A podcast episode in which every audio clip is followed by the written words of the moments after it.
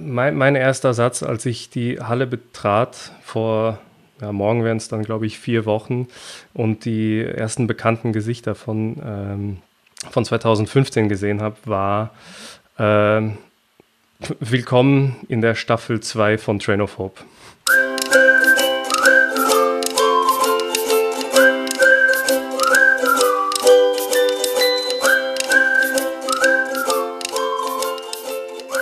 Hallo Fabian. Hallo Janik. Hallo Gregor. Hallo liebe Zuhörende.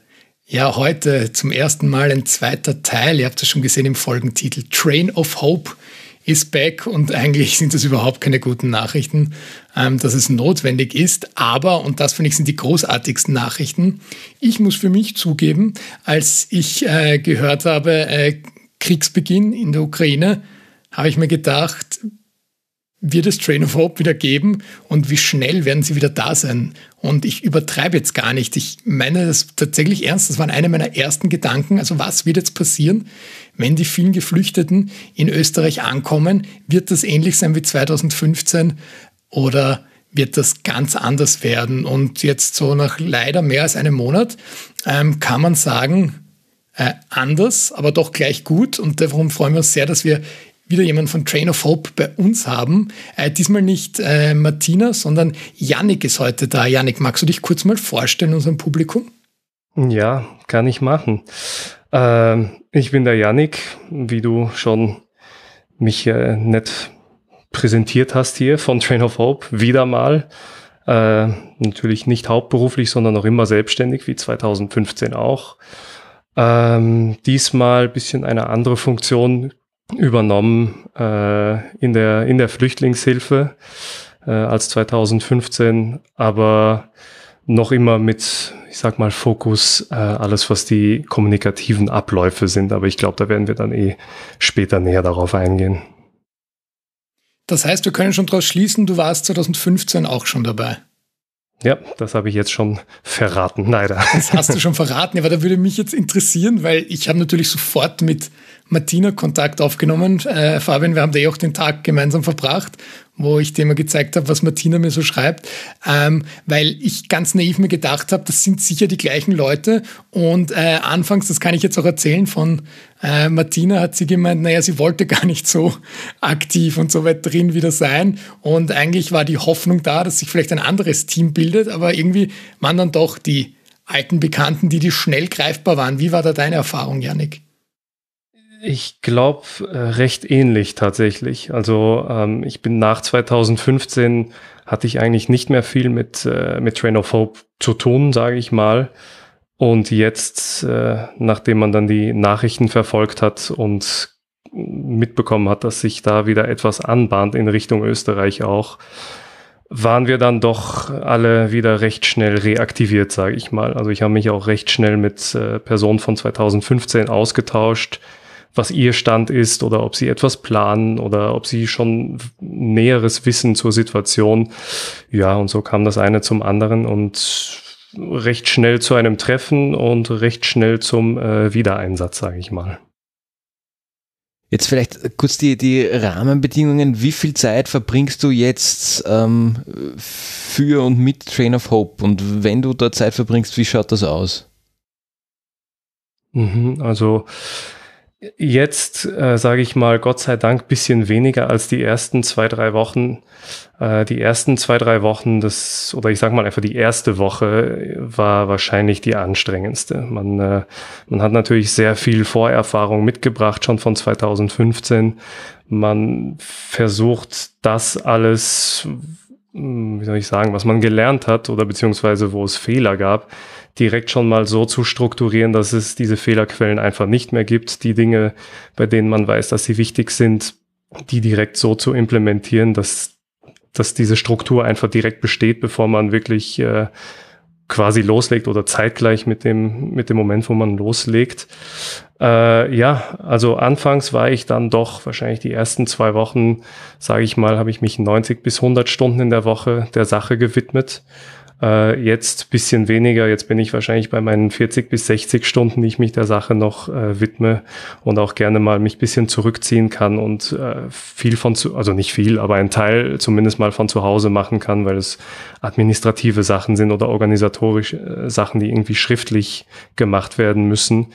Aber ja, ähm, mir war es von 2015, also 2015 habe ich erfahren, dass es sehr wichtig ist, in der, in der Anfangsphase eben so gut wie möglich die Strukturen zu, zu implementieren, dass man hinten heraus nicht äh, so viel nachjustieren muss und es, man muss immer nachjustieren, aber dass man nicht grundlegend alles immer über den Haufen werfen muss und jedes Mal von neu beginnt, sondern wir haben diesmal recht früh begonnen äh, mit diesen Strukturen und wie gesagt, nicht, nicht nur bei mir, also ich, äh, ich war hauptsächlich für ich sage jetzt einfach mal, die, die interne Kommunikation zuständig, aber auch für, für, für das Dolmetsch-Team, was ich auch mit aufgebaut habe und was ich 2015 geleitet habe am Hauptbahnhof.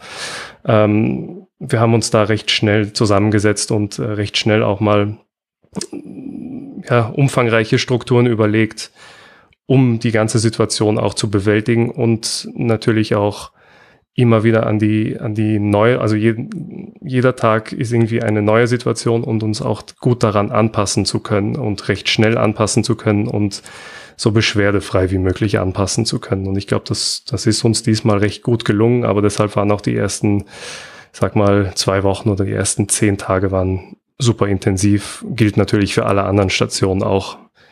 Aber diesmal schon mit einem, mit einem gewissen Vorwissen in die Sache angegangen und deshalb würde ich mal sagen, es funktioniert recht gut momentan. Mhm. Jetzt habe ich noch eine ganz, ganz blöde Frage. Ähm, wenn du, du sprichst von Strukturen, das heißt, was, was sind das dann für Strukturen im Sinne einer Organisation oder einer Gruppe von Menschen, die zusammenarbeiten? Also was kann ich mir unter, in dem Kontext unter dem Thema Struktur vorstellen und wie viele Menschen hängen da irgendwie mit dran, die sich innerhalb dieser Strukturen bewegen?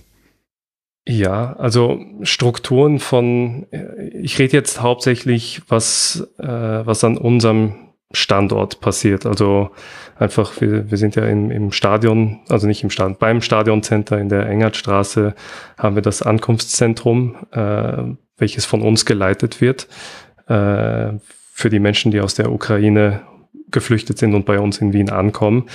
Und mit Strukturen meine ich, dass wir uns schon vor Eröffnung dieses Zentrums oder dieser, dieser Ankunftshalle äh, überlegt haben, was brauchen wir genau. Also das ging dann wirklich von Kommunikationsteam, also Dolmetsch in dem, also wir nennen es Dolmetsch. Äh, die richtige Dolmetsch-Tätigkeit äh, ist eher wenig vertreten. Es ist mehr, dass die Person, die die Sprache sprechen, mit den Schutzsuchenden direkt in Kontakt treten.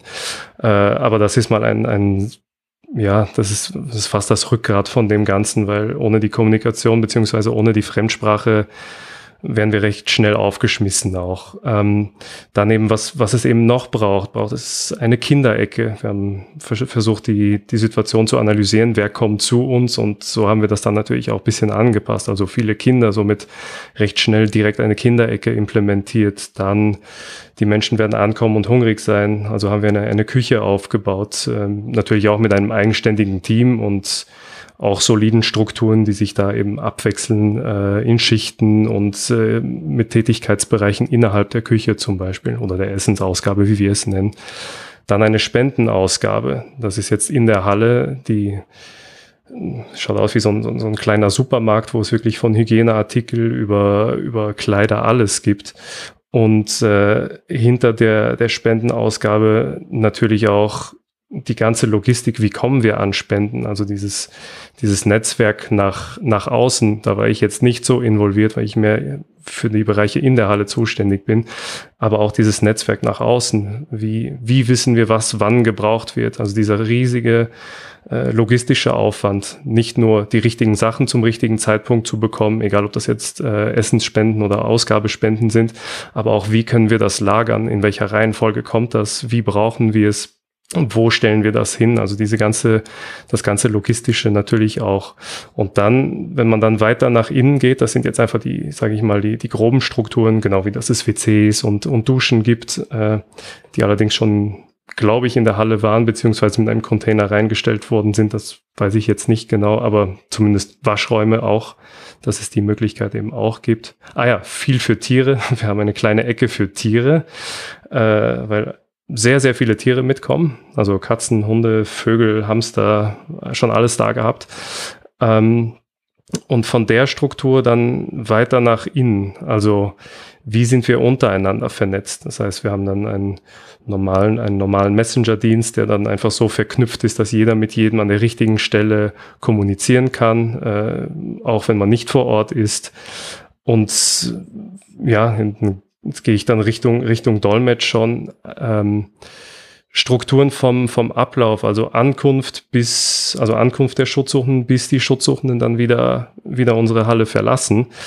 Ähm, gibt es viele Punkte. Also zum Beispiel die Struktur, dass man sie vorne empfängt, ähm, dass man ihnen sagt, wo sie sind, was jetzt in dieser Halle, was sie erwartet, äh, dass man vielleicht schon erste Fragen abfängt. Ähm, dann geht es weiter. Wir haben dann eine Teststraße da drin, also eine Corona-Teststraße. Ähm, und nach, nach den Tests kommt es dann zu einer, ich sag mal, Registrierung. Also es ist jetzt keine, keine Registrierung im, wie soll ich sagen, keine, keine, keine rechtliche Magis äh, Registrierung, sondern eine für eine Unterkunft. Also wir nehmen nur äh, gewisse Daten auf und äh, arbeiten da mit der, mit der Berufsrettung und der Stadt Wien zusammen, dass die Menschen, die bei uns ankommen, eine Unterkunft bekommen. Das heißt, wir wissen, wie viele Personen bei einer Familie dabei sind, Kinder oder nicht Kinder, sind sie mit dem Auto da, äh, gibt es irgendwelche Krankheiten, die es zu berücksichtigen gibt. Das ist dann auch wieder ein, das ist auch eine Station, die wieder von, ich sage jetzt einfach Dolmetschern besetzt wird. Und da kommen halt einfach sehr viele Fragen. Und mit Struktur meine ich eben auch, wie wir diese, wie wir diese Stationen einfach definieren, wie wir sagen oder wie wir abgrenzen, was unsere Arbeit ist oder was die Arbeit ist von anderen Institutionen. Einfach, dass, dass wir nicht alles, alles, alles machen, was vor allem in einer Erstdynamik sehr gerne mal passiert. Man will helfen, man kommt irgendwo an man weiß nicht genau wie, was, wo. Es gibt noch vielleicht nicht so gute Strukturen und man versucht alles Mögliche zu machen und äh, es ist meistens viel zu viel. Und ähm, also für einen selber natürlich auch und oder man kann nicht die richtigen die richtigen Antworten geben und man wird irgendwie in emotionale Gespräche hinein verwickelt, die dann mehr belastend sind, als dass sie irgendwie förderlich wären. Und auch hier haben wir dann einfach intern im Dolmetsch-Team die Strukturen beziehungsweise die Abläufe so definiert und das wird dann auch alles per Einschulung für die Menschen, die in den direkten Kontakt treten mit den Schutzsuchenden, also die Dolmetscher, so vermittelt, dass dass wir einen, einen Rahmen für uns selber haben, dass wir Kommunikationsstrategien haben, wie wir mit verschiedenen Dingen umgehen, dass wir wissen, wie wir uns je nach Situation einfach verhalten, um eine, eine angespannte Situation überhaupt nicht mal erst aufkommen zu lassen und mit all diesen Punkten, äh, all diese Punkte verbunden machen, dass die Menschen bei uns ankommen, eine ruhige Zeit haben und dann auch äh, unseren Standort wieder in eine Unterkunft verlassen, ohne dass wir bis jetzt irgendwie also ich es, es, es gab emotionale Momente, aber ich kann sie wahrscheinlich auf ein paar Fingern äh, aufzählen. Äh, also emotionale Momente im Sinne von, wo, wo man es in der Halle mitbekommen hat. Das andere waren eben emotionale zwischenmenschliche Gespräche. Aber wir versuchen eben durch all das die, die Ruhe natürlich auch etwas in der, oder nicht etwas, sondern so gut wie möglich die Ruhe in der Halle bei uns zu, zu bewahren. Und das macht es den ganzen Aufenthalt sehr angenehm für die Menschen und auch angenehm für die äh, für die freiwilligen Helfer, wenn man die natürlich auch äh, einer Belastung aussetzt und wenn man wenn man lange hilf, äh, helfen will, dann ist es natürlich auch nicht schlecht, äh, das in einem gesunden Umfeld zu machen und nicht jedes Mal schon hohes Adrenalin zu haben, wenn man überhaupt ankommt. Das geht nie lange gut. Das haben wir auch 2015 gelernt. Ah, du hast noch gefragt, die, wie viele Menschen da dazu gehören. Ähm, puh, schwer sagen. Also ich würde sagen, so ein das äh, ein, ein, ein Grundorganisationsteam wahrscheinlich von um die zehn Leute, sage ich jetzt einmal, dann äh, bisschen breiter gefächert auf die, auf verschiedene, ich sage jetzt einfach mal, äh, Leitungspositionen, immer ein schwieriger Begriff im Ehrenamt, aber um eine gewisse Struktur zu geben, dann doch nicht so schlecht. Ähm, haben wir wahrscheinlich noch einmal genauso viele, war mehr sogar, würde ich sagen, eher Richtung 20 beziehungsweise Co-Koordinatoren, ähm, wie wir es auch nennen. Und darunter also wenn ich nur das Dolmetsch-Team anschaue, wir haben, wir haben einen Pool von, von 120 Dolmetschern, davon sind wahrscheinlich, ich sag mal, 85 Prozent eingeschult und um die 40, zwischen 30 und 50 äh, kommen regelmäßig. Also die, die rotieren dann. Und ich glaube, dass es bei anderen Stationen recht ähnlich ist, ohne jetzt genaue Zahlen zu haben. Das heißt, ihr habt innerhalb von einigen Tagen ein, ein, ein Team auf die Beine gestellt, das jetzt auch konstant ist, weil du jetzt gesagt hast, die kommen regelmäßig. Kann ich mir das so vorstellen oder ist es doch äh, von einem Tag auf den anderen immer die Hoffnung, dass genug Leute kommen werden? Wie ist da euer Ablauf? Mm, ich sage jetzt mal so, also Engpässe haben wir sehr selten. Es gibt natürlich äh, verschiedene Zeiten, die ungünstiger sind, weil die Freiwilligen natürlich auch in den meisten Fällen ein Leben nach dem Ankunftszentrum, äh, also neben dem Ankunftszentrum auch haben. Sprich, äh, es kann sein, dass mal die, die frühen Stunden irgendwie nicht so umfangreich besetzt sind oder die ganz späten oder Nachtstunden vielleicht nicht so besetzt sind. Ähm, bis jetzt sind wir aber immer sehr gut klar. Also äh, vielleicht mal ein Tag, wo es dann ein bisschen enger war und etwas stressiger oder eine Nacht, wo es mal stressiger war.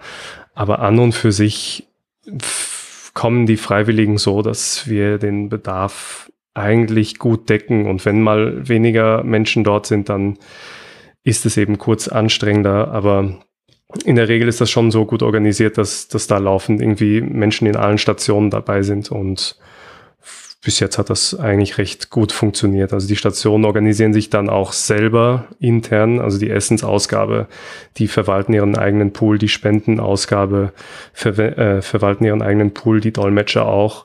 Ähm, dann haben wir auch noch eine Freiwilligenkoordination, die das Ganze im Auge behält. Und wenn wir merken, dass sich irgendwelche Tendenzen entwickeln, dann können wir natürlich immer aufrufen über unsere sozialen, äh, also sozialen Medien können wir dann aufrufen.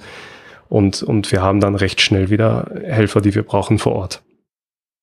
Ich stelle jetzt mal die umgekehrte Frage, ganz paradox. Ähm, lehnt ihr auch freiwillige Helfende ab? So, ich sag mal, wo der Goodwill größer ist als die, die Umsetzbarkeit. So, ich komme jetzt mal für eine Stunde vorbei, einmal und nie wieder. Also gibt es auch solche Fälle, wo ihr sagt, da, da seid ihr schon in ganz anderen Größenverhältnissen, als dass euch so eine Art von Hilfe überhaupt noch ähm, eben behilflich sein kann? Oder gibt es dann auch für diese spontan Helfenden genug zu tun?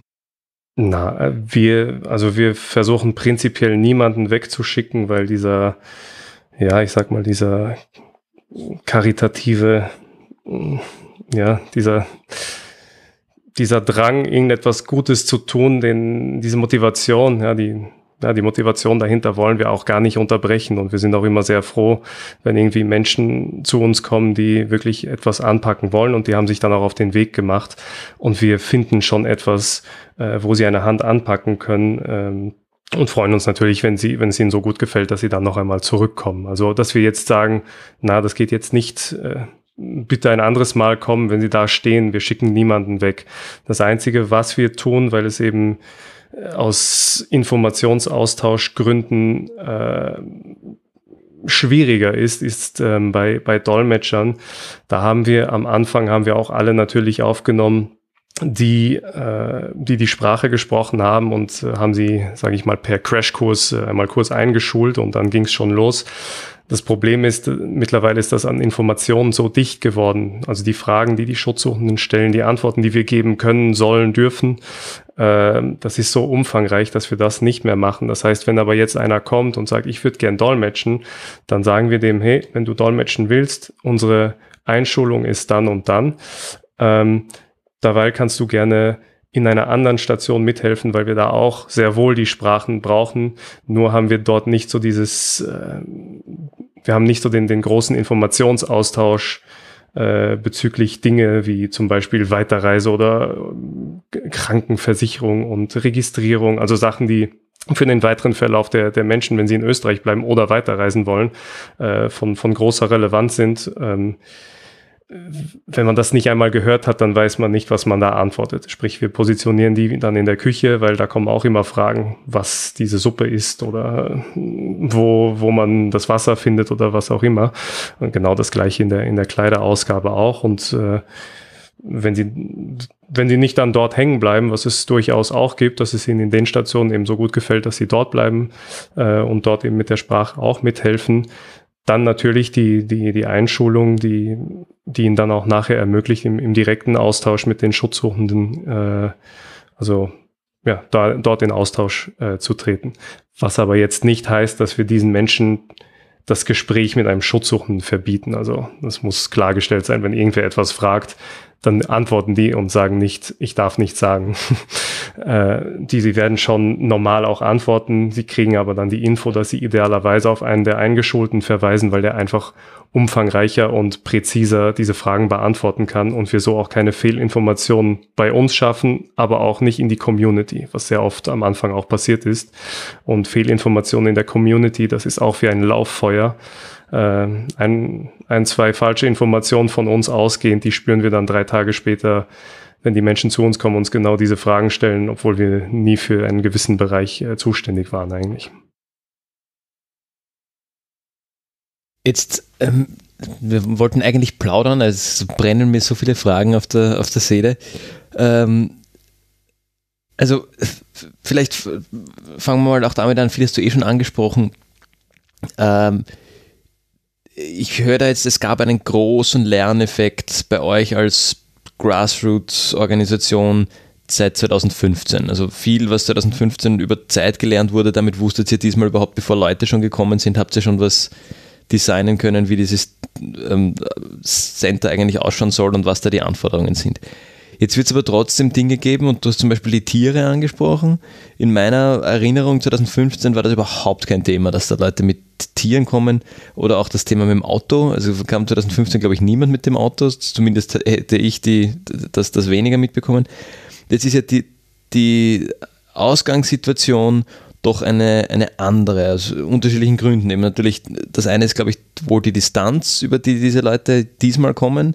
2015 waren sie ja Wochen, Monate unterwegs. Jetzt aus, aus Kiew nach Wien fahren ja, glaube ich, momentan sogar, da sind eine Zeit lang gefahren, direkte Züge, ähm, die, die die Flucht ermöglichen. Darum ist es auch einfacher, irgendwie dann, dann Tiere mitzunehmen.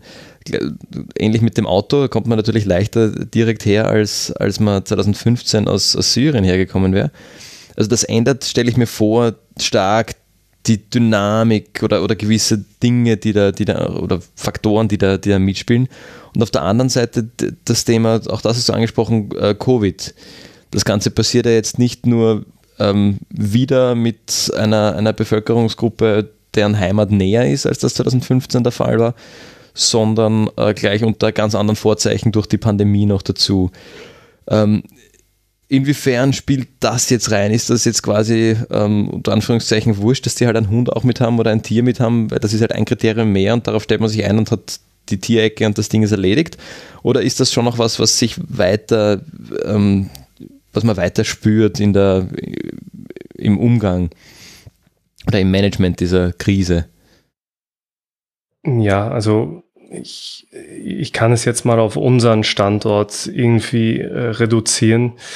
Ähm, das mit den, also ich fange jetzt einfach bei den Tieren an, also von hinten fange ich an. Äh, die, die Tiere waren recht schnell bekannt. Also ich glaube schon, dass am ersten Tag sind die ersten Menschen mit Tieren gekommen und wir wussten, aha, okay, da da, das ist eine neue Situation, die konnten wir aber auch recht schnell anpassen, weil ich meine, so, so schnell wie wir auch Kleider- und Hygieneartikel aufrufen können, können wir auch äh, Katzenboxen und Hundefutter aufrufen. Das, das hat recht gut und schnell auch funktioniert. Vor allem ist es ein, ähm, ich sag mal, Kinder, vor allem Kinder und Tiere ist immer ein recht emotionales Thema auch. Sprich, wenn man diese Dinge anspricht, dann kriegt man alles in doppelt und dreifacher Menge natürlich. ähm, ja, also mit den Tieren, bei uns ist es kein Problem. Ähm, wir haben da am Anfang, also wir haben die Ecken natürlich immer ein bisschen hin und her geschoben. Jetzt haben wir ein, das auf einer erhöhten Etage, wo die Tiere sich austoben können. Das, das passt schon. Vor allem, die Menschen können ja auch rausgehen. Es ist nicht, wenn sie in der Halle sind, dass sie da nicht mehr rausgehen können. Das heißt, die können dann auch mit ihrem Hund Gassi gehen und kommen sie einfach wieder rein. Das ist gar kein Problem. Äh, mit anderen Tieren, viele haben Katzen dabei, die aber auch äh, an der Leine gehen. Ähm, Kleintiere sind eh meistens in irgendwelchen Käfigen oder so drin. Äh, ja, also es ist insofern eine, eine zusätzliche Herausforderung, wenn die Tiere vielleicht krank sind haben wir aber auch Kooperationen mit, äh, mit Tierkliniken, dass wir die anrufen können, wenn etwas Akutes ist oder wenn ein spezielles Futter gebraucht wird oder irgendeine spezielle Pflege oder vielleicht ein Käfig gebraucht wird, wo wir auch etwas, einen Käfig mal für einen Vogel vom Tierschutz dann äh, gespendet bekommen haben. Also es findet sich immer, immer eine Lösung. Ähm, wie es dann in weiterer Folge ist, weiß ich jetzt nicht genau. Also mit den Unterkünften bis jetzt hat es gepasst, wenn die Tiere angekündigt waren, also die Unterkünfte, wo sie hinkommen nach uns. Natürlich im weiteren Verlauf, glaube ich, gilt einfach das Gleiche wie, ich sag mal, bei uns in Österreich auch. Wenn wir eine neue Wohnung irgendwie anmieten, dann muss man schauen, ob man ein Tier mit reinnehmen darf oder nicht. Ähm, wie das ganze tiermedizinisch jetzt aussieht, weiß ich nicht. Ich, ich weiß nicht, wie das in, in, in der Ukraine zum Beispiel ist mit, äh, mit Impfungen und Chippen und so weiter. Es kann sein, dass das von, von Region zu Region variiert kann ich aber jetzt auch nichts wirklich dazu sagen. Also es sind so Fragen, die man sich stellt, aber im Endeffekt betreffen sie uns jetzt äh, nicht. Außer es wird irgendwer gebissen, dann stellt sich wahrscheinlich eh die Frage. Aber das ist bis jetzt äh, noch nicht passiert, weil die meisten eh eine, einen Maulkorb zum Beispiel für die Hunde dabei haben und die ziehen sie auch, also die bleiben auch mehr oder weniger äh, dran, vor allem weil wir auch Kinder da rumlaufen haben und so weiter. Also das ist schon eher, da halten sich auch, ich sage einfach mal, die meisten dran. Ähm, Thema Covid.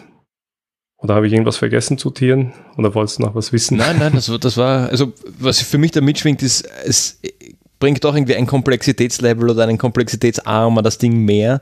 Äh, du klingst aber so, als wäre das halt, als wäre das sehr routiniert, okay, da kommen jetzt Tiere, da haben wir andere Ansprüche, da ist der Anforderungskatalog quasi sofort erstellt und innerhalb von ein paar Tagen ist die Kooperation mit den Tierärzten und Tierkliniken ähm, äh, steht und das Ding wird halt als ein Seitenarm des Themas mehr abgehandelt. Ähm, äh, also das hätte ich jetzt so, so ein bisschen rausgehört. Also ist jetzt organisationstechnisch halt eine, ich weiß nicht, eine Abteilung mehr oder, oder ein, ein, eine Ebene, ein ja, Seitenarm mehr, den man halt bedenkt, den hat man verstanden, dann baut man ihn auf und dann läuft er.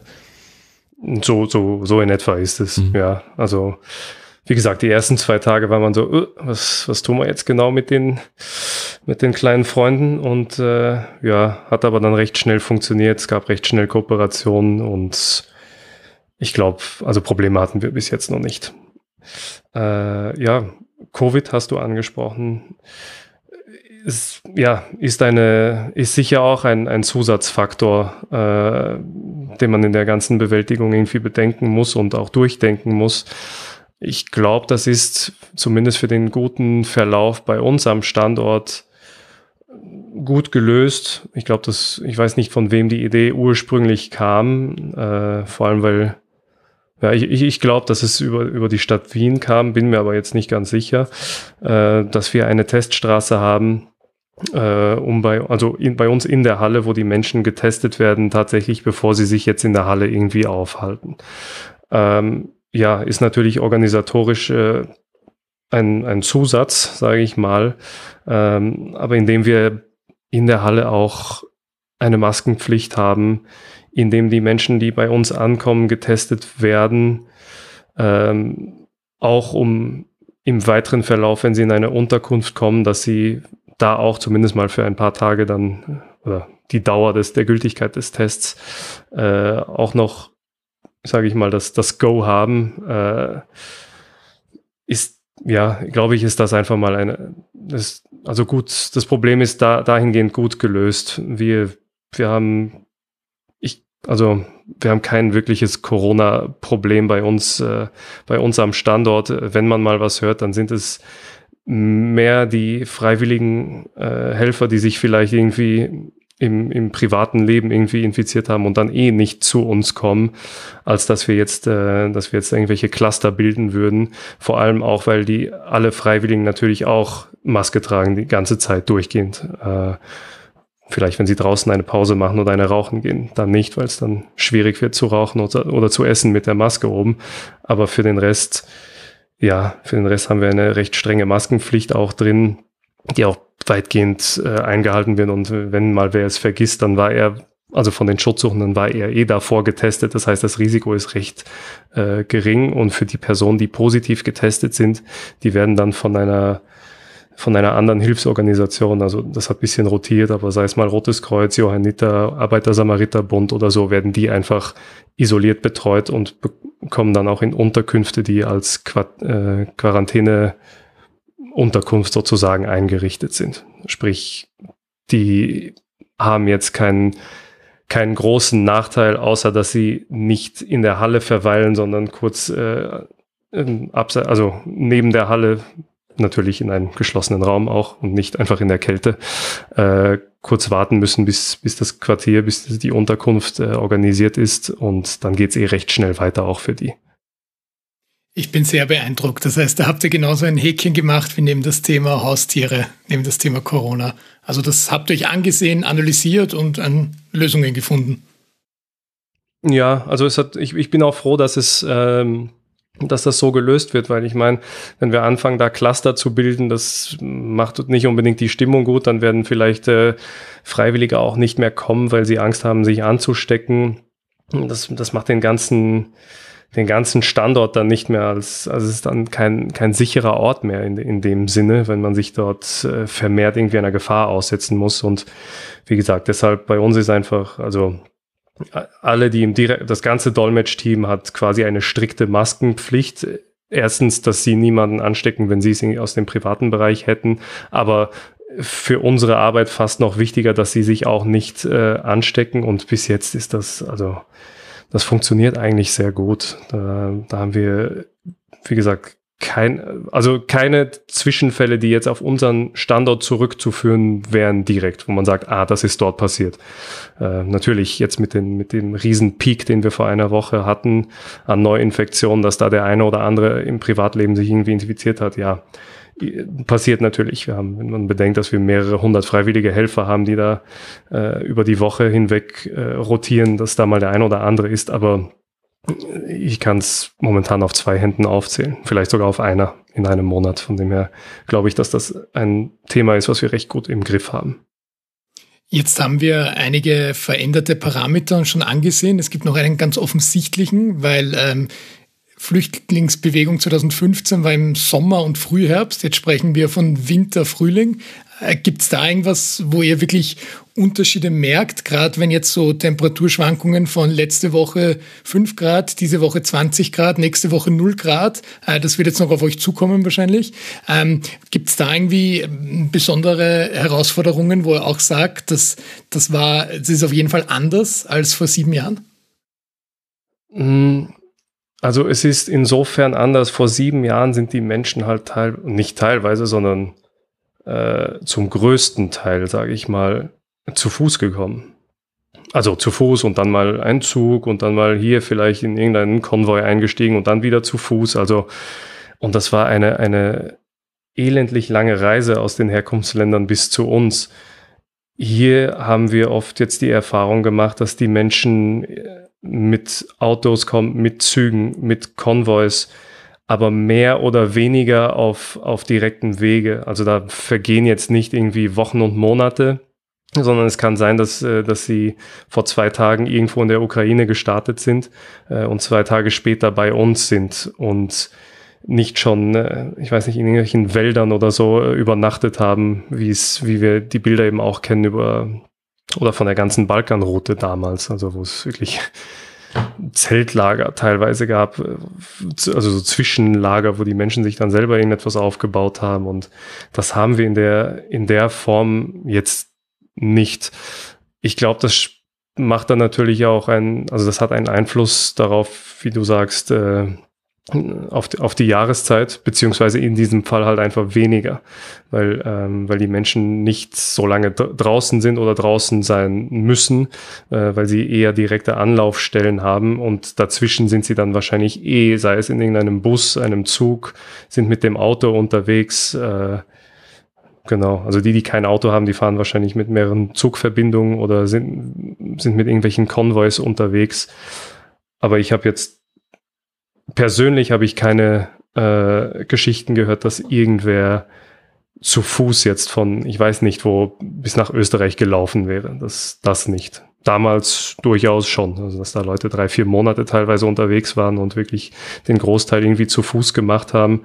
Das hat man schon sehr oft gehört, aber, aber jetzt ist das eher nicht so. Die Episode damals mit äh, Martina, die nannten wir Learning by Doing, weil das war so der Prozess, durch den sie uns retrospektiv durchgeführt hat. Jetzt sprichst du seit einer halben Stunde mit uns und ich glaube, das seid ihr ganz weit entfernt von, von Learning by Doing und wir sind ja hier im Podcast auch äh, Nerds, was das Thema Organisationsentwicklung, Strukturen und so weiter angeht. Ähm, ich bin einfach neugierig. Sind jetzt wirklich Prozesse definiert bei euch und ist das, weiß ich nicht, IT gestützt? Und wie, wie kann man sich das vorstellen? Ist das wirklich vergleichbar mit einer ja, ähm, Organisation, die einfach dauerhaft existiert und die habt jetzt innerhalb von ein paar Tagen wieder zum Leben erweckt? Oder ist das weiterhin Learning by Doing? Und anders gefragt, wie würdest du denn unsere heutige Folge nennen, wenn es eben nicht Learning by Doing ist? Ist es äh, Learning by Past oder was ist es? Ähm, mein, mein erster Satz, als ich die Halle betrat, vor ja, morgen wären es dann, glaube ich, vier Wochen und die ersten bekannten Gesichter von, ähm, von 2015 gesehen habe, war äh, Willkommen in der Staffel 2 von Train of Hope. Ich, ich sehe es einfach als zweite Staffel. Also wir haben damals so unfassbar viel gelernt in diesen vier Monaten und das war wirklich ein Learning by Doing und auch sehr oft mal ordentlich hinfallen und dann zwei, drei Wochen brauchen, bis man überhaupt mal das, den, den, den Fehler im, im System irgendwie rauserkannt hat, um dann wieder etwas anzupassen. Diesmal haben wir einfach die, die, ich sag mal, diese, dieses, dieses strukturelle Denken, ohne es bewusst äh, zu kommunizieren, war einfach schon in den meisten drin. Also wir sind hingekommen und wir haben uns einfach über Dinge ausgetauscht, wo wir 2015 vielleicht zwei Monate gebraucht haben, bis diese Dinge zum ersten Mal überhaupt aufgetreten sind. Und das war hier einfach direkt äh, ja, also verschiedene Strukturen und verschiedene Herangehensweisen, die einfach direkt von Anfang an da waren.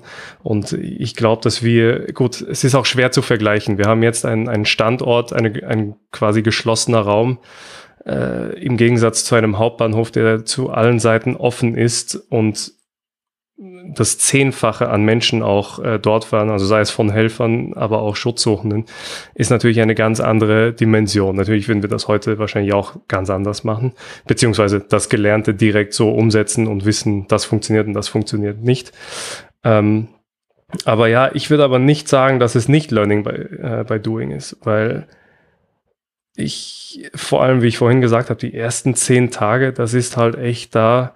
Also man hat eine gewisse strukturelle Idee, man weiß in etwa, wie man Fäden ziehen kann, dass das Ganze in eine, eine gute Richtung geht. Aber es waren die, die erste Woche, die ersten zehn Tage waren dann doch sehr herausfordernd, weil man zuerst mal mit der Situation konfrontiert werden muss. Also man hat natürlich eine Idee, wie es funktionieren kann. Und dann muss man aber schauen, was von außen auf einen zukommt.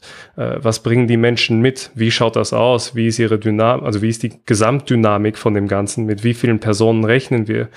Äh, in welcher Verfassung sind diese Menschen? Äh, wie, wie schaut's mit anderen Stationen aus, also im Sinne von, sie kommen zu uns, aber was dann? Wie funktioniert das? Was passiert, wenn das nicht funktioniert? Also, und das hatten wir alles. Also ich meine, das konnte man medial und politisch sehr gut verfolgen, glaube ich, über die letzten vier Wochen, äh, wo es vielleicht Problemstellen gab und was, also was besser oder was schlechter funktioniert hat. Und das landet in irgendeiner Form bei uns auch. Und äh, wir hatten mal die groben Strukturen, wir hatten, wir hatten die, die Idee, wie es funktionieren kann und das haben wir dann mal versucht so umzusetzen oder einzuleiten. Was dann passiert ist, äh, die Dinge, die wir nicht berechnen konnten, weil, weil das natürlich wieder eine neue Situation ist und eine andere Situation, äh, da haben wir die Zeit dann genutzt, das an, an die Prozesse an, also an unsere Ideen anzupassen oder umgekehrt unsere Ideen an diese Dinge anzupassen. Ähm, ja, also eine, eine Grundstruktur gab es. Wir haben ein, ein grobes Raster über das Ganze gelegt, würde ich jetzt mal sagen. Ähm, dieses haben wir natürlich und heute auch noch, also noch vier Wochen danach, passen wir das alles, äh, passen wir das alles an, so dass es immer angenehmer ist für, für, den, für den Gesamtarbeitsverlauf vor Ort. Ähm, ja, es ist ja, also na, es ist noch immer, es, es bleibt, es bleibt weiterhin Learning by Doing, nur haben wir mit einem anderen Mindset im Sinne von strukturellem Mindset äh, sind wir die Sache angegangen. Und ich glaube, deshalb hat es so gut funktioniert, weil man einfach besser wusste, wie grenzt man Sachen ab, wie teilt man Sachen ein. Und vor allem der wichtige Faktor, die Kommunikation, wie handhaben, also wie handhabt man äh, äh, Freiwillige, wie, wie handhabt man ein Ehrenamt, weil das ist natürlich nicht zu vergleichen mit, mit starren Strukturen, die man vielleicht aus Firmen kennt. Es gibt einen Chef, es gibt einen Abteilungsleiter und es gibt die, die, die Arbeiter und Arbeiterinnen irgendwie darunter, sondern es ist, wer übernimmt die Rolle der Koordination, wer übernimmt die Rolle der, der Abteilung, wer wer ist ein sehr, eine sehr gute Person in einem sehr präzisen Bereich. Und das, das eben herauszufinden, ist, ist schon recht feinfühlig dann auch. Und das auch so zu behalten, dass man, dass man gewisse Ansprechpartner hat, die auch aufrecht erhält, beziehungsweise sie kristallisieren sich eh meistens recht schnell heraus, wer irgendwie äh, eine gewisse, ich sag mal, Führungsqualität oder ja doch Führungsqualität irgendwie hat. Äh, genau, aber mehr im Sinne von ich sag mal, von, von, von Leader und nicht im Sinne von Boss. Also nicht bestimmend, sondern, also eher ein Wir und nicht ich sag euch. Spannend, also dein Vergleich mit der Staffel vorher fand ich, fand ich auch in der Hinsicht interessant, weil du natürlich in Staffel 1 am Anfang, ich bleibe jetzt ein bisschen bei dieser, bei dieser äh, Metapher irgendwie, äh, hast du viel Character Development und Introduction, wer sind die Player, was sind deren Interessen, Worldbuilding, wo bewegen wir uns eigentlich. Und das ist ja eigentlich ähm, jetzt in dieser zweiten Staffel, wie du gesagt hast, kein Thema gewesen. Du bist reingekommen in die Halle, es sind die gleichen Gesichter, es kennen sich alle, äh, man kennt sich aus und man beginnt dort mit den, dem, was man aus der ersten Staffel kennt, quasi weiterzuarbeiten. Hm. Was mich da noch irgendwie, mich da frage, Ihr seid ja auch als Train of Hope. Das war ja auch irgendwie ein Name und ein Ding und eine Organisation, die mittlerweile ein Verein ist die, und eine Marke vor allem, die man irgendwie kennt aus 2015. Das war ja damals nicht der Fall. Äh, und jetzt sagst du, ihr seid in diese Halle hingekommen und hattet ein bisschen Zeit, euch zu überlegen, wie machen wir das dort. Wie war denn da die Vorgeschichte? Habt ihr gesagt, ähm, seid, ich weiß nicht, zur Stadt Wien gegangen, habt gesagt, hallo, wir sind Train of Hope, hier sind wir wieder, ähm, gebt uns einen Raum? Oder sind die zu euch gekommen und haben gesagt, hey, ähm, wollt ihr nicht wieder, wir brauchen euch dringend? Wie, wie war diese Vorgeschichte? Mhm. Ähm wie die ganze Vorgeschichte ist, weiß ich nicht ganz genau. Ich weiß auf jeden Fall, dass die, äh, die, die Präsident, also die Obfrau von, äh, von Train of Hope immer politisch bei solchen äh, Entwicklungen recht schnell äh, involviert ist oder sich sel selber auch involviert. Ähm, und ich glaube, das war auch diesmal so. Also ich glaube, bei dem ersten Anzeichen von, es wird etwas auf, auf uns zukommen, äh, saß sie wahrscheinlich schon äh, Tag eins, wenn, oder vielleicht Tag zwei erst, man weiß es nicht, aber recht früh auf jeden Fall, äh, am, am Verhandlungstisch mit, äh, mit dran und hat wahrscheinlich sehr wohl äh, schon auf die ersten Probleme ähm, wieder also die ersten Probleme wieder irgendwie aufgezeigt und gesagt, das wird uns erwarten. Wir kennen es von 2015. Und ich glaube, dass man, dass Train of Hope sich 2015 eben auch schon zu dieser, wie du sagst, Marke entwickelt hat. Äh, es war ein, ein, ein ja, ein, ein, ein Verein, also ein zivilgesellschaftlicher Verein, der irrsinnig schnell einfach gehandelt hat. Also da sind da ist keine Woche vergangen zwischen ersten Schutzsuchen, der ankommt, und der ersten Hilfe, die geleistet wurde.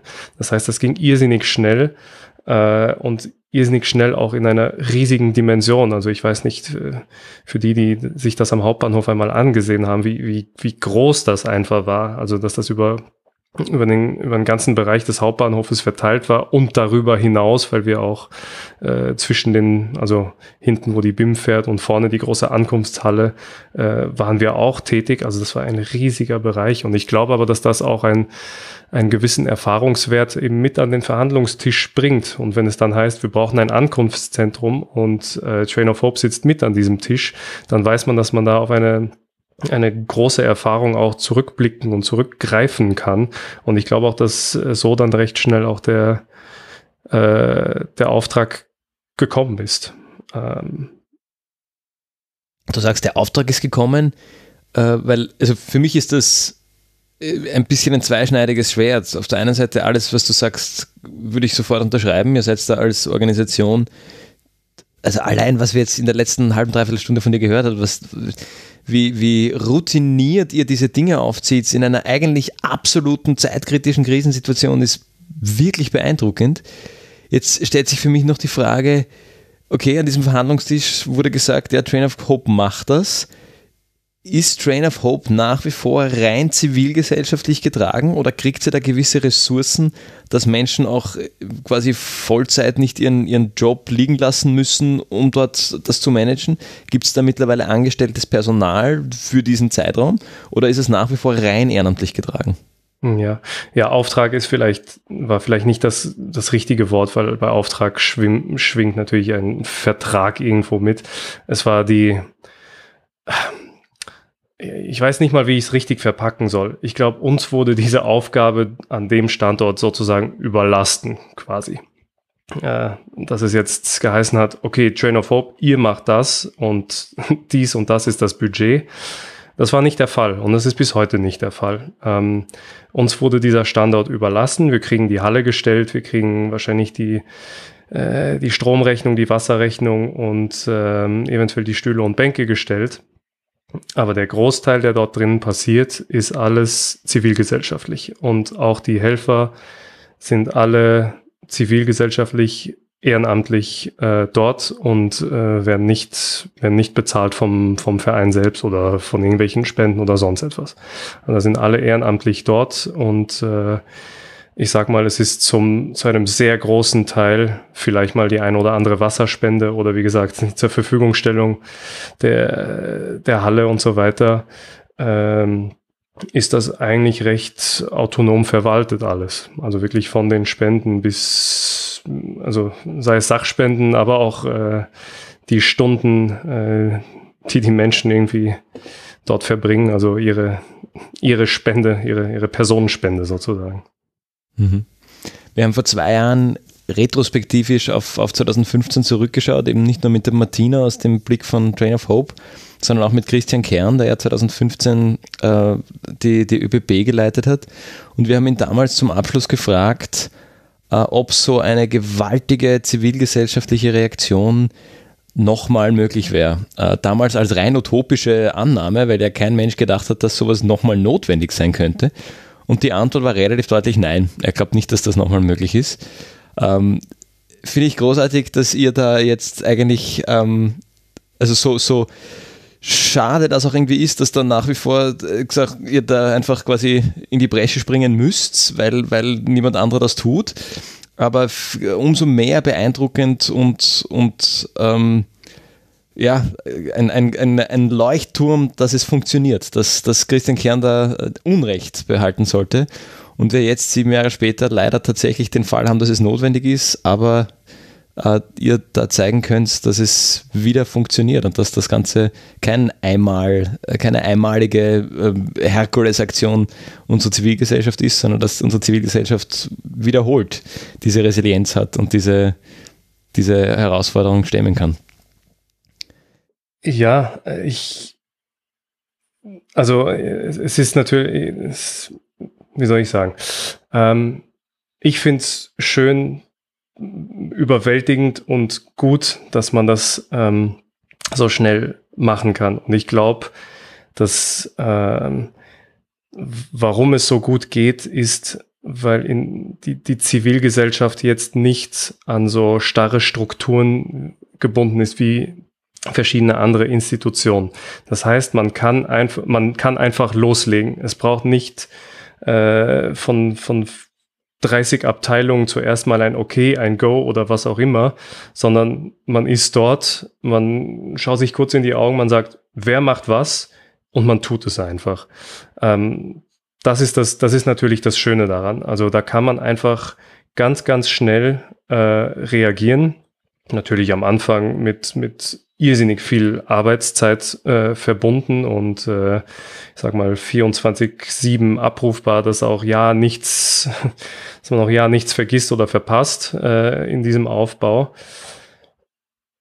Aber wie du sagst, die, die andere Seite ist eben, wie soll ich sagen, da stellt sich eher die Frage, was haben die größeren Institutionen oder wie haben die größeren Institutionen die Zeit zwischen 2015 und jetzt genutzt, wenn sie jetzt nicht so reagieren können, wie wir es tun. Da, da stellt sich bei mir die Frage, sollte die Zeit nicht genutzt worden sein, um Krisenkoordinationsteams oder Krisenintervention oder man kann es betiteln, wie man will, aber dass man da etwas auf die Beine stellt, wo man sagt, okay, sobald etwas kommt, haben wir eigentlich in unserem, in unserer Institution eine, eine First Response Abteilung, die sofort eingreift und das sofort machen kann. Ich meine, Berichterstattung darüber, wie es funktionieren kann, gibt es, äh, gibt es mehr als genug. Ich meine, von also es gibt äh, genügend zivilgesellschaftliche Organisationen, über die viel verschriftlicht wurde und man kann sich oder man nimmt sie einfach direkt mit an den Tisch, wenn man eine, eine Abteilung irgendwie aufbauen will. Also da gibt es an Ressourcenmangels nicht, sage ich mal, um, um dort etwas aufzubauen. Und das ist einfach die Frage, die ich mir stelle, warum warum man nach sieben Jahren, und ich meine, davor gab es ja auch schon Fluchtbewegungen, das ist ja jetzt nicht irgendwie ein Thema, was, äh, was nur erst sieben Jahre alt ist, sondern es gibt schon länger, warum es da nicht ein, ein Kontingent und Ressourcen gibt, wo man sagt, okay, für eine Akutphase am Anfang können wir dies, das in der Form direkt zur Verfügung stellen und man weiß eigentlich genau, was man braucht. Da, da frage ich mich einfach, was ist in der Zeit passiert? Warum wurde das nicht aufgebaut? Und wenn ja, warum sehe ich jetzt persönlich nichts davon? Ähm, auf der anderen Seite finde ich es natürlich schön und beeindruckend, wie schnell man so etwas dann wieder einfach aus dem, aus dem Boden eigentlich stampfen kann, auch wenn es jetzt diesmal die Staffel 2 ist und es unbeschwerlicher war als die Staffel 1. Ähm, finde ich natürlich schön, dass das zivilgesellschaftlich funktioniert. Das heißt, man weiß, wenn es, wenn es in irgendeiner Form ein, ein Versagen oder ein Verschlafen einer Situation gibt, dass trotzdem die Arbeit nicht liegen bleiben muss, sondern dass es noch immer eine, ja, quasi eine, eine, eine, eine Alternative gibt, auf die man sich irgendwie berufen kann. Auch wenn das natürlich immer mit einem gewissen Preis kommt. Ich meine, nicht, äh, nicht jeder Ehrenamtlicher oder äh, Freiwillige hat Erfahrung damit. Nicht jeder ist emotional so belastbar, dass er das lange gut aushält. Also da kann, es ist schon ein großes Risiko. Es kann einfach sein, dass, dass wir da quasi Personenschaden auch anrichten, indem wir einfach die Zivilgesellschaft das im großen Ausmaß machen lassen. Wenn da eine solide Struktur darüber stünde und man würde sich nur Ehrenamtliche gelegentlich für verschiedene Bereiche heranziehen, könnte man das natürlich viel mehr abfedern und viel besser äh, organisieren. Und wenn man aber natürlich jedes Mal die Zivilgesellschaft direkt ins, ins kalte Wasser wirft, ja, da passiert natürlich auch irgendwie ein, ein Schaden irgendwo. Äh, gleichzeitig bin ich aber froh, dass, dass alle, die diesmal wieder bei Train of Hope teilgenommen haben, eben ihr Wissen direkt mitgebracht haben und eben mit den Strukturen und den Ideen, die wir schon alle sammeln konnten und Erfahrungen, die wir sammeln konnten, das einfach so aufgebaut haben, dass dieses, dass dieses ins kalte Wasser schmeißen eher ein ins temperiert lauwarme Wasser schmeißen ist. Es ist noch immer eher kälter und nass, aber es ist vielleicht nicht mehr so ein, so ein Schock wie, wie 2015, in dem man sich da reingeworfen hat. Ich unter anderem auch. Äh, habe es deutlich mehr und deutlich schneller gespürt 2015 als jetzt. Jetzt habe ich für mich selber einfach, ich sage einfach vom, vom Mindset her ganz andere, mit ganz, mit einem ganz anderen Blick und ganz anderen Strukturen an die Sache herangegangen und mit klaren Abgrenzungen und äh, funktioniert viel, viel besser natürlich. Aber ja, das der Zivilgesellschaft zu überlassen, ist natürlich ja, gewagt, sage ich mal. Es hat wieder mal, sage ich, halbwegs gut funktioniert für, für das, was man sich vorgestellt hat. Aber mit den ein oder anderen Ressourcen und, äh, und so weiter wäre es wahrscheinlich viel einfacher gewesen, wenn man nicht sich jeden Tag selber um Spenden kümmern müsste und, und so weiter. Ich glaube, da, das könnte man natürlich auch zentraler regeln und äh, diese Bedarfslisten einfach schneller abarbeiten und besser zuhören, was vor Ort wirklich gebraucht wird oder was die Menschen auch brauchen und sich dann auch, wie wir es gemacht haben, daran eben, also man hat die Struktur, aber man passt sich halt daran an, als es umgekehrt zu machen und ein, ein starres Denken zu haben, wie, wie man glaubt, dass es funktionieren könnte. Und wenn es so nicht funktioniert, dann, dann steht man ein bisschen wie, steht man wie, wie vor einer Wand und äh, es ist, es dauert dann einfach zu lang, bis man, bis man einfach reagiert. Und das haben wir diesmal natürlich leider wieder erfahren. Vielen Dank für deine sehr klaren Worte jetzt auch zum Ende hin, weil die Fragen, die du da jetzt dir stellst oder auch unseren Zuhörenden, die, die sind ja ganz offensichtliche Fragen, weil äh, es waren ja auch ein paar andere Krisen dazwischen und dass das jedes Mal wieder eine große Überraschung ist und wir uns jedes Mal auf die Zivilgesellschaft verlassen müssen hier in, in, in Westeuropa und vielleicht auch ein Stück weit wollen. Ähm, das, das wird sich offensichtlich nicht ändern. Und die Frage ist, wie kommen wir aber zu einer Veränderung? Weil wenn wir in die Zukunft blicken, Thema Klimakatastrophe, dann wird es die Krisen umso häufiger und umso schneller und umso näher an uns geben. Und ja, das sind ganz, ganz wichtige Gedanken. Ich glaube, mit denen können wir auch gut das äh, Thema abschließen und das fügt sich auch ein Stück weit ganz gut in unsere, unser Jahresthema ein, nämlich die nicht nur mentale Gesundheit, sondern auch die, die Resilienzfähigkeit von Personen und Organisationen, so wie du es jetzt angesprochen hast. Ähm, welche Last ist denn eigentlich die tragbare? Kommen wir nichtsdestotrotz zu unseren Empfehlungen, um die Folge auch abzurunden. Und da frage ich gleich mal dich, Fabian, was du uns mitgebracht hast. Ich habe ein Buch mitgebracht in aller Kürze. Ähm, das Buch heißt Politische Bildung in reaktionären Zeiten, Plädoyer für eine standhafte Schule. Äh, und zwar geht es da darum, auch mit Illustrationen, wie man in der heutigen reaktionären Zeit das Thema politische Bildung und diverse schwierige, auch konfliktbeladene Themen in einem Bildungskontext angeht, sowohl systemisch als auch im Klassenzimmer. Ist so ein bisschen ein Handbuch, äh, leicht zu lesen, dass man auch mittendrin sozusagen, wenn es akut ist, zur Hand nehmen kann. Ähm, und genau, finde ich einen coolen, spannenden Ansatz, der auch ein bisschen den Nagel auf den Kopf trifft, was eins unserer Probleme ist, nämlich äh, politische Bildung in reaktionären Zeiten. Auch ein bisschen, worüber wir heute gesprochen haben. Wir sind eine reaktionäre Gesellschaft. Wir sind keine präventive Gesellschaft. Wir reagieren erst dann, wenn die, wenn die Krise da ist. Und das ist eben gerade im, im Kontext politische Bildung äh, immer und, und momentan ganz besonders akut und aktuell sehr zu empfehlen, vor allem für jene, die irgendwie bildungsbildend äh, tätig sind. Lieber Yannick, ich gebe an dich weiter. Was hast du uns mitgebracht? Ja, ich habe äh, hab auch was mitgebracht, hat aber dann, ich sag mal, weil wir jetzt eher eine Stunde über diese ganze Thematik gesprochen haben und ich glaube, hinten heraus wahrscheinlich die, die Appellwirkung dann doch klar vielleicht rübergekommen ist.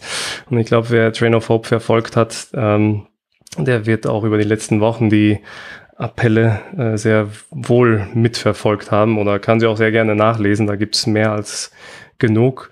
Ähm, ich habe auch ein Buch mitgebracht, hat eigentlich nichts mit der Thematik äh, zu tun.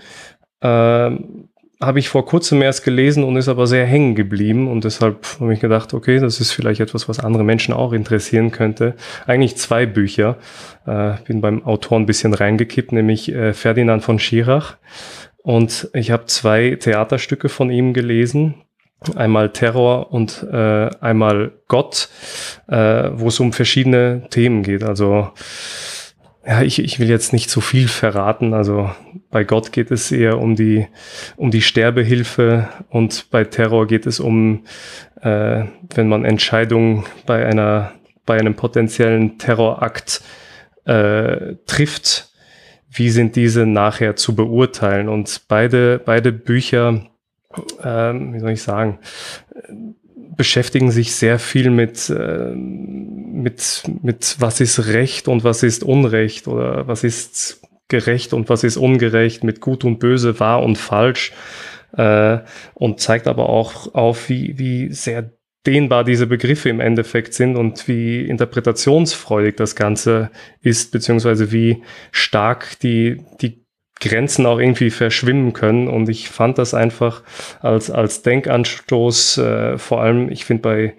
aus, aus der Corona-Pandemie, äh, bei jedem Thema hatte man immer sofort eine sehr ausgiebige Meinung zu etwas, äh, die man auch sehr gerne, vor allem in Social Media und so weiter, mal geäußert hat. Und äh, das waren dann auch sehr starke Meinungen, teilweise gegen Personen gerichtet. Und ich finde, diese beiden Bü Bücher machen, dass man dass man eine andere Herangehensweise hat, ähm, bevor man sich äh, über eine Sache irgendwie äußert, beziehungsweise dass man es vielleicht mal umfangreich und mit mehreren Facetten irgendwie äh, analysiert, bevor man zu einem, bevor man zu einer endgültigen Entscheidung über die eigene Meinung kommt und dass vielleicht auch die eigene Meinung nicht immer die ist, die angebracht oder angemessen ist einer Situation gegenüber. Und ich finde diese beiden Bücher, die regen da sehr schön diese Thematik an. Und äh, ja, nach den, nach den Büchern habe ich dann auch verschiedene Berichte oder verschiedene Nachrichten auch mal anders